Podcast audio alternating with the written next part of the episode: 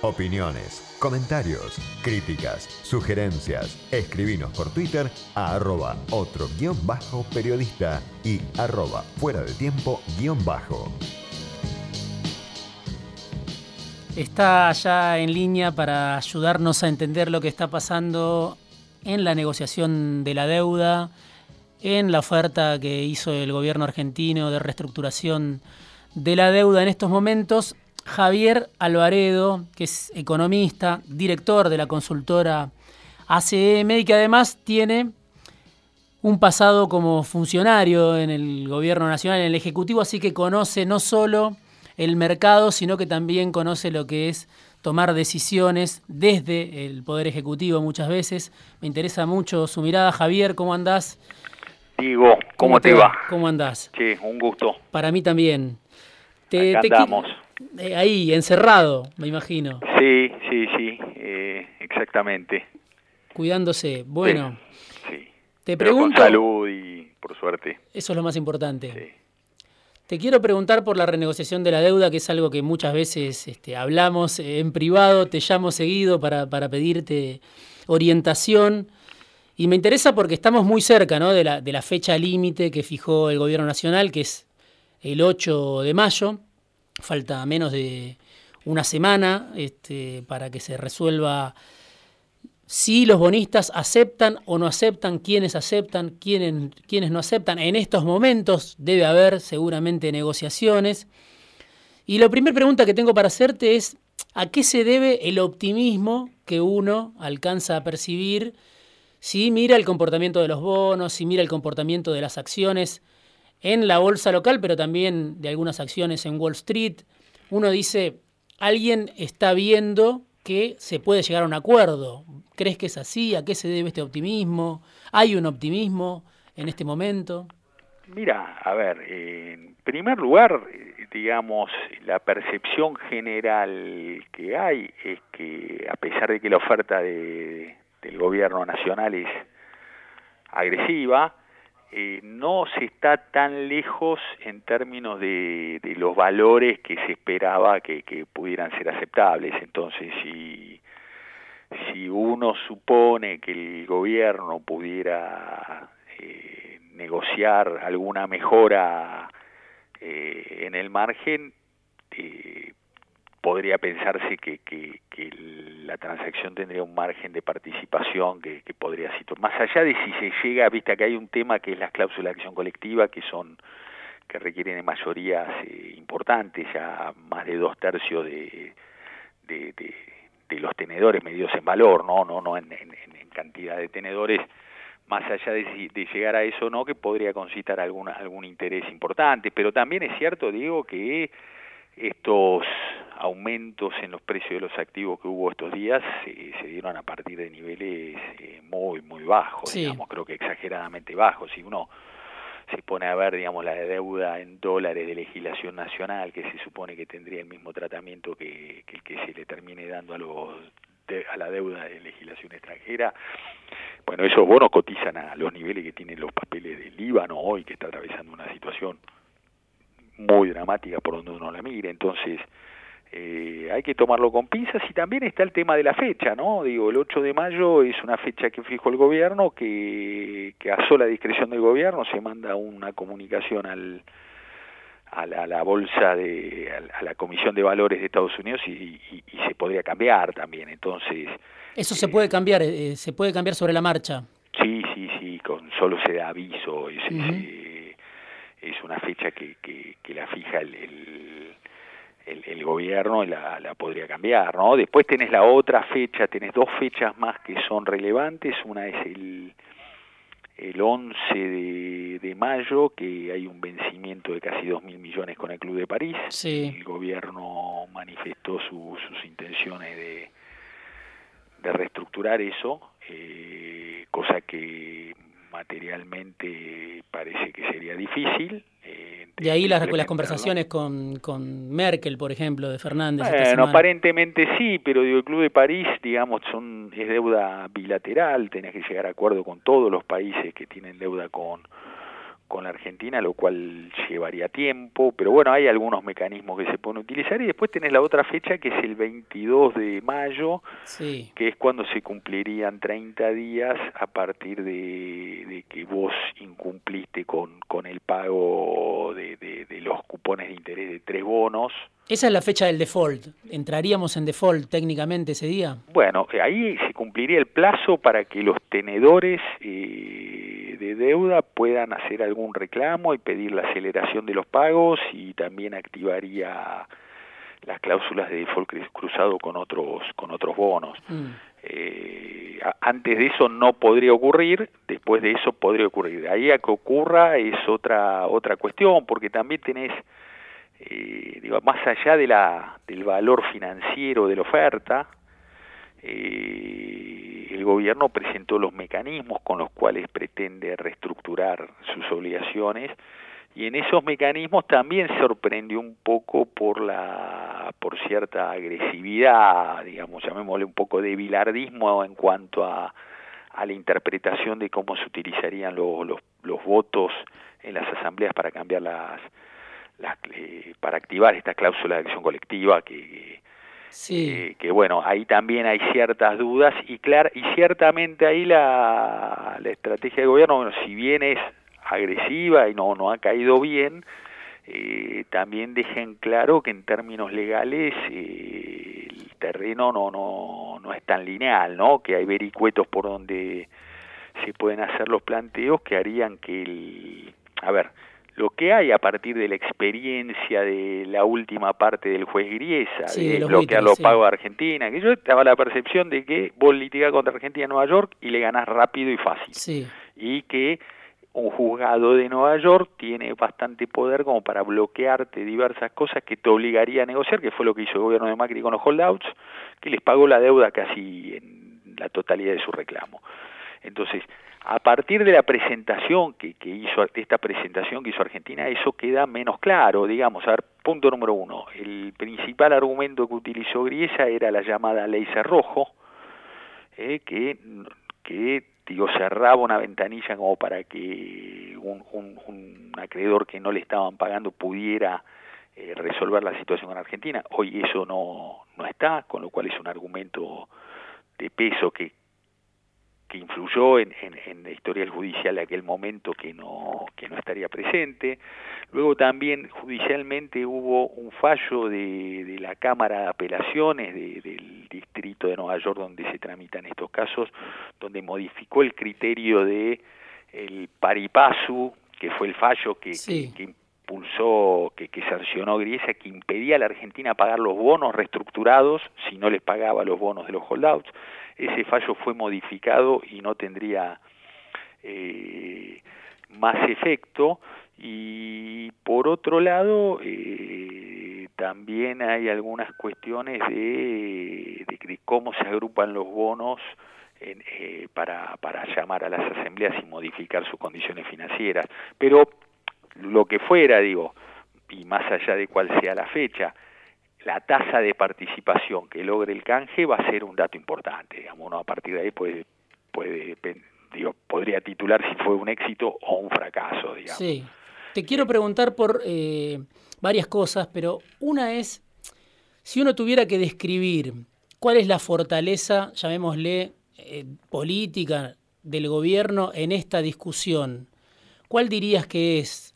Porque obviamente hay una cuestión que tiene que ver con la oferta, como vos decías, cuidarse de no volver a caer en la trampa que cayó en su momento Argentina o eh, lo que significó los fallos de Griesa, la oferta que hizo el gobierno, que para algunos es, agresiva, para otros es menos agresiva de lo que se esperaba, pero digo, se está enfrentando a grandes fondos la Argentina en este momento, en una situación de derrumbe de, de los bonos según lo que entiendo. Este, ¿Cuál sería la fortaleza que tiene Argentina, si es que tiene alguna, para este, salir exitosa de esta operación este, ambiciosa de reestructuración de deuda? No, a ver, en primer lugar, eh, hay dos, tres factores que, que, que, levanta el, el, gobierno que son claros y en torno al cual hay mucho consenso. Primero, Argentina no tiene capacidad de pago como para honrar la, la deuda tal cual está contratada. Eh, digamos, ahí en ese sentido hubo un exceso de confianza de, del mercado respecto de cuáles eran las perspectivas de Argentina y de hecho eh, el mercado ya rápidamente, no de ahora, no después de las pasos, sino ya a partir de marzo del 2018, eh, ya sentía que tenía demasiada deuda argentina y no y de hecho se cerró el mercado, digamos, eso es el primer eh, punto a favor, digamos, que hace que una reestructuración sea necesaria, no no no es un capricho. Mm. Luego tenés la sobre llovido mojado el tema este de la pandemia que hizo que eh, los flujos financieros se hayan no no detenido del todo porque hay casos de, países de la región como Perú o de empresas como eh, Pemex que han podido acceder al mercado. Eh, Paraguay está por acceder al mercado pero donde los flujos financieros eh, se tuvieron un, freno importante hacia los países emergentes y a partir de ahí eh, hay una como un digamos, economistas importantes, digamos, que, que, que, que están más del lado de la ortodoxia que la heterodoxia, o mismo el Fondo Monetario Internacional, que están pidiendo un alivio generalizado de las deudas. Bueno, eso en el caso de Argentina eh, es otro factor más como, como para, para hablar de la necesidad y que habla de la poca capacidad de, de pago que, que tiene la Argentina. Después hay otras cuestiones que que bueno, que uno, que uno también ve la, la otra parte, digamos, acá el proceso en que fue llevado adelante la oferta, digamos, fue menos fluido en el diálogo de lo que se podía imaginar.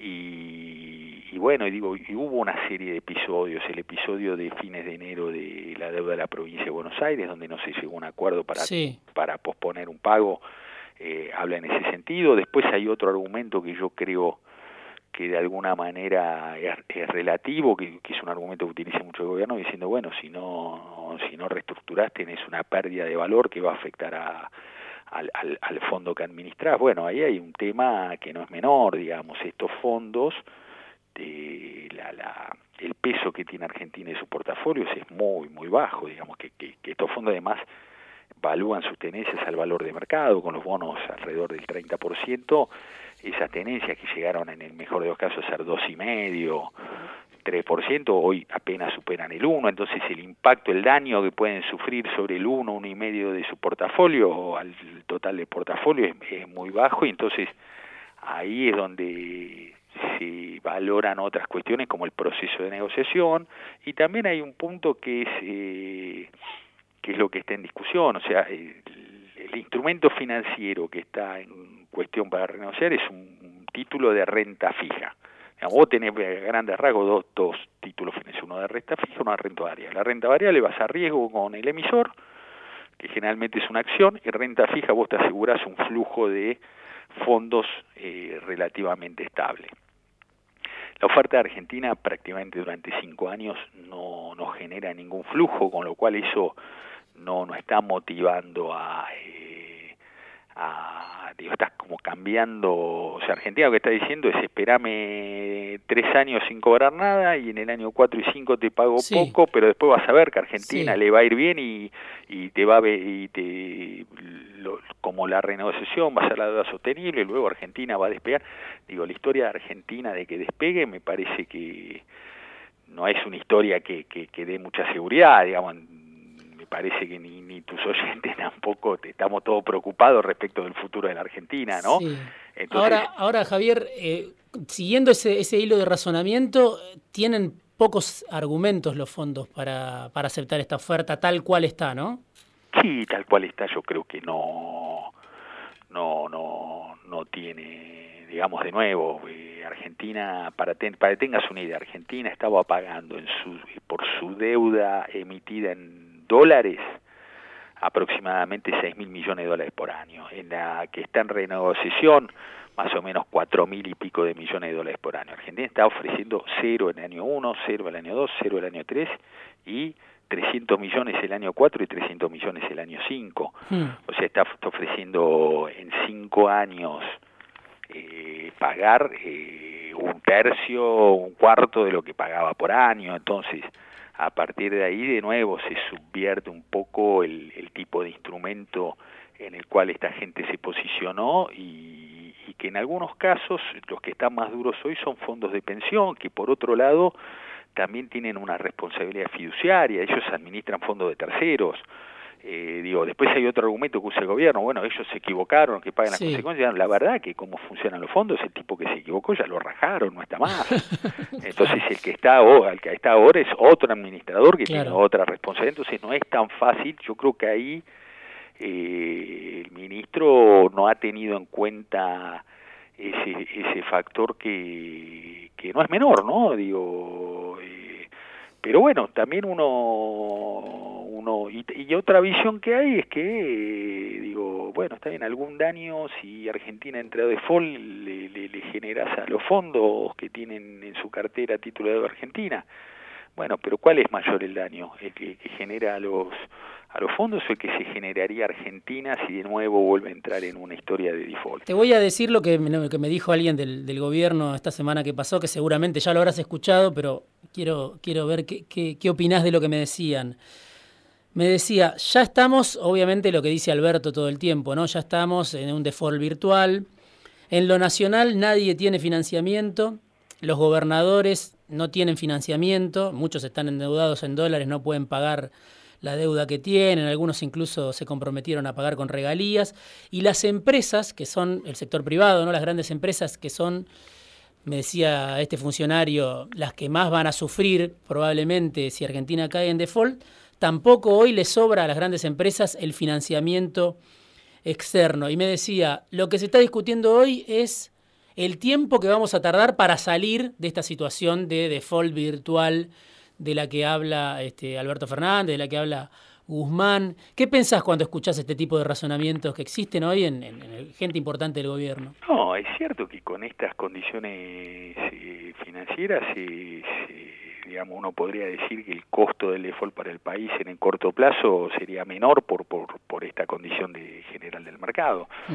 Pero lo cierto es que, que en esta incertidumbre que hay tampoco se puede descartar que, que de repente haya alguna salida a esta pandemia y yo creo que hubo una sobrereacción en los mercados respecto de... O sea, el mercado financiero tiende a sobre reaccionar, así como si, si, si, hubiera algún hecho muy favorable que permita eliminar las, las perspectivas más oscuras, acontece, bueno, Argentina quedaría fuera de esa recuperación que se daría a nivel global y, y, nada, tendría costos y, digamos, le costaría, o sea, Argentina es una economía que no crece hace mucho, que en términos per cápita viene cayendo y que necesita crecer rápido, digamos, sin flujo financiero no lo va a hacer en una situación legal que, que conforme se prolongue en el tiempo se vuelve cada vez más compleja, o sea, a Argentina le pasó eso, al principio casi no tuvo consecuencias legales y, y las mismas empezaron a aparecer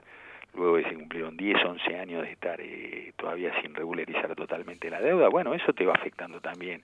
Crédito comercial, digamos, uno no, eh, digamos, el proveedor no te financiaría las importaciones, con lo cual, eh, de nuevo, uno necesita importaciones para crecer, uno, un, un, exportador tampoco podría contar con, con, con, algunos adelantos como para, para tener mayor capital de trabajo y poder cumplir con, con, con los contratos, con los volúmenes comprometidos, entonces todo ese tipo de cuestiones eh, te estaría te estarían afectando. O sea, claramente una economía no o sea, para crecer uno necesita estar funcionando en condiciones relativamente normales.